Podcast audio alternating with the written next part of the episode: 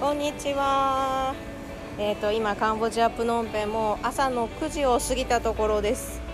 えっ、と今日は暑い。うん、日差しがもうねベランダに全開であの当たるぐらいもう太陽が上がって雲が一つもない状態です。今日は日曜日であのみんなお仕事お休みだと思うので屋台の人以外は少ないかな私の家の周りはねそんな日曜日の朝をあのベランダからお届けしております。えっ、と今日ねあの話したくなったことあの昨日の体験でお話あの気づいたことがあったので今日配信してみようと思います。えー、と昨日ね家族であの夕方夫のお店が終わってからあのリバーサイドといって、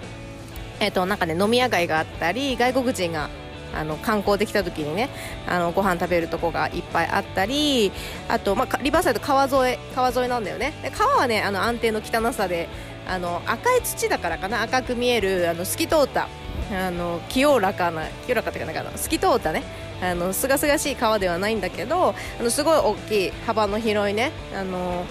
海みたいな大きい川があってでそこの遊覧船遊覧船っていうのかななんかあの家族経営してるようなね船に乗って2階建ての船があってでその2階建ての上の方に乗ってこう30分40分ぐらいかな？そこの川をねこう遊覧する船に乗りました。1人ね5ドルぐらいだから大人分だけだから10ドルぐらいでね。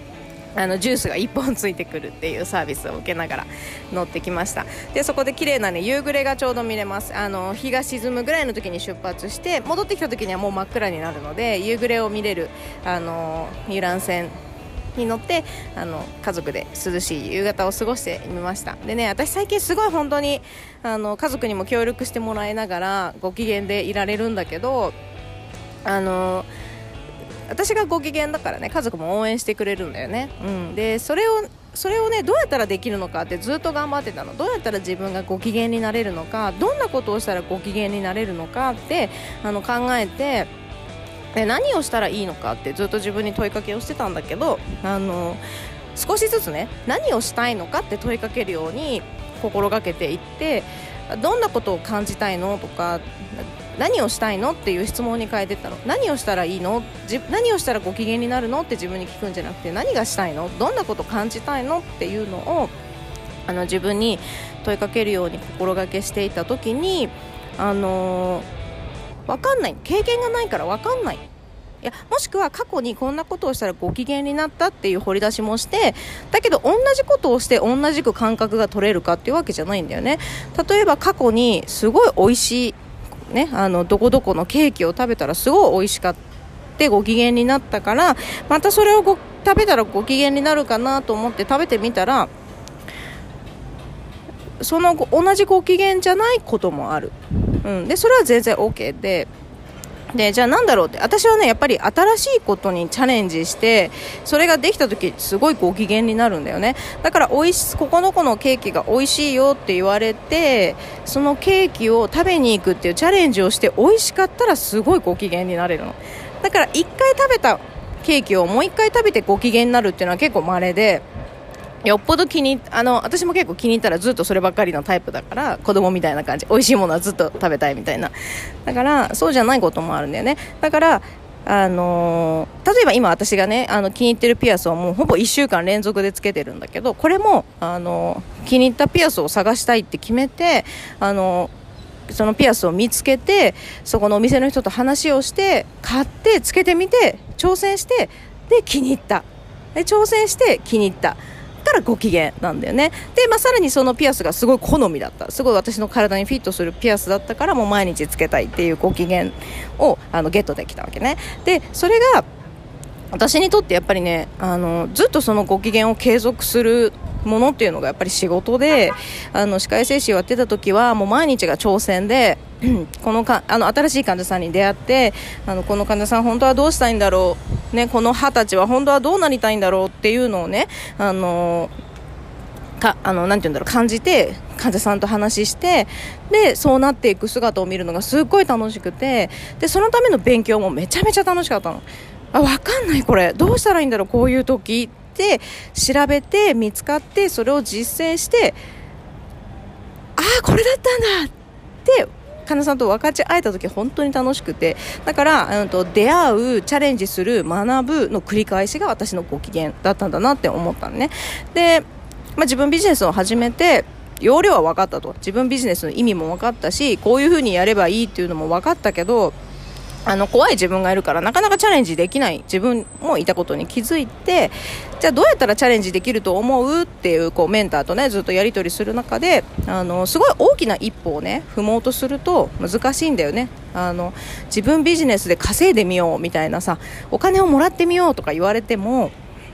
あのお金をもらうのも怖いしちゃんとできるか分かんないという気持ちも出てきちゃうしあのあと何だったかな。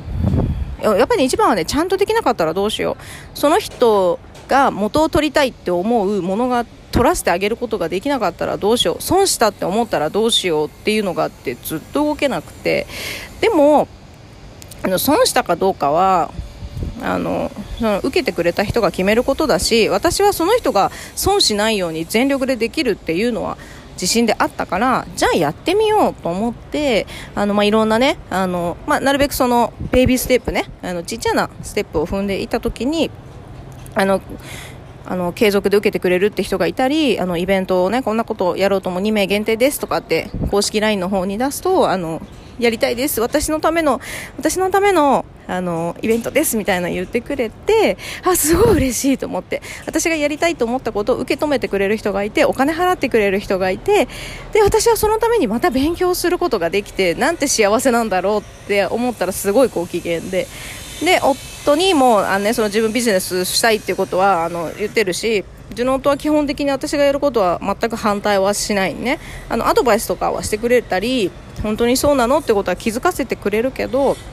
あの私がやりたいってことは応援してくれるからよかったねやったねってなんかやったやったふふとか言って喜んでくれてそれでまた私も嬉しい認めてくれる人がいるから嬉しいっていうさ一人でなんかこうチャレンジして考えてチャレンジして、えーと、とそれが叶って応援してくれる人がいるっていうのを全部こうゲットすることができてすごい昨日はご機嫌でした。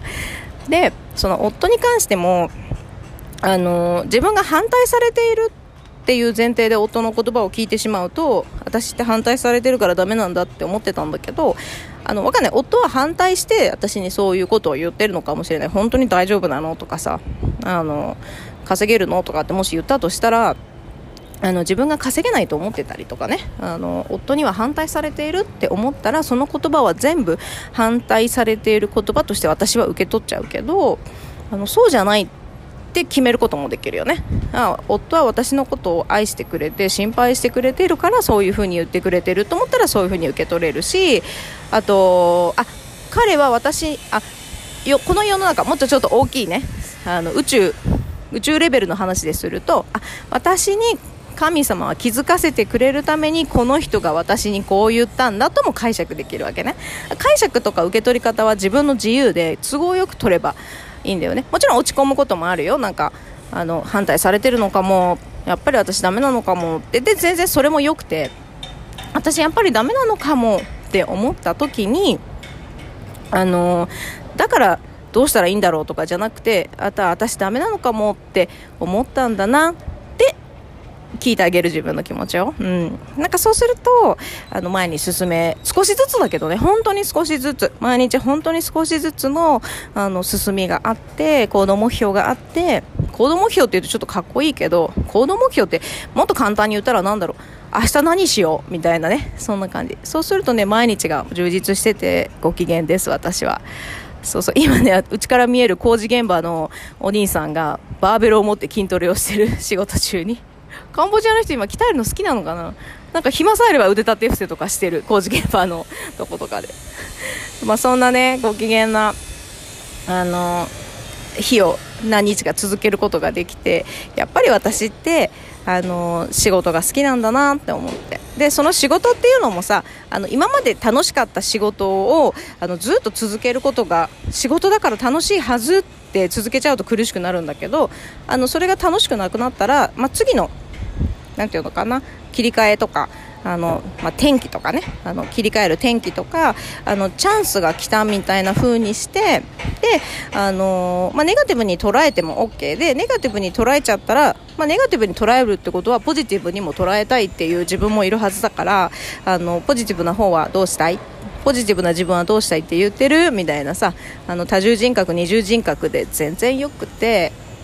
でそういうふうに自分のどの部分のね自分なのか分かんないけど問いかけてあげる。でそこの時はさ問いかけるっていう頭を思考を使って OK ででどう感じる？っていう心に聞く。うん、だからその思考がダメとか感情がいいとかじゃなくて思考と感情とうまくこう対話できるようになるとあの自分としてねあの自分っていう物質として楽しく生きれるあの感覚を得られると思う。楽しいとか嬉しいとか悲しいとかね。あのそういうのが楽しめるんじゃないかなと思って今日は喋りたくなりました。ということでもうちょっと顔がじりじりしてきたので 退散しようと思います。あの今日も聞いていただいてありがとうございます。あのまたねあの気づきがあったら配信しようと思いますのであのラジオ登録していただいたりあとは公式 LINE の方にね更新したよとかあと気づきとか結構あの細かい内容は公式 LINE の方に公開しています。ブログとか Facebook インスタはあのちょっと細かいことまでは言ってなかったり伝わりづらいニュアンスのことが多いんだけど、まあ、公式 LINE とかねあの使ってもらってあのえこれってどういうことなのとか私だったらどうなのっていうのも全然気楽にあの相談していただけたらなと思ってます。今30分の無料コンサルもやってますしとにかくね人の話が聞きたい私は。なのであのどんどん遠慮なくねあの言っていただけたらなと思います。公式 LINE は、えーと、LINE あとご自分が使ってる LINE の友達登録のとこでねあの ID 検索があると思うんですけどアットマーク SOI5090R で検索していただけたら、あの夢マインドデザイナーマギーっていうページが出てくるのでそれを登録していただいて普段使ってる LINE みたくねあのチャットでやり取りができます。で登録も全然無料なので活用していただけたらなと思います。これ個人の方も全然解説 LINE アカウント持ってたらできるのであの使ってみるとあのご自分がやりたいことにね賛同してくれる人がそこに集まってくれるので使えると思いますのでぜひやってみてください。では今日はこれで終わりますね。失礼します。ありがとうございました。良い一日をお過ごしください。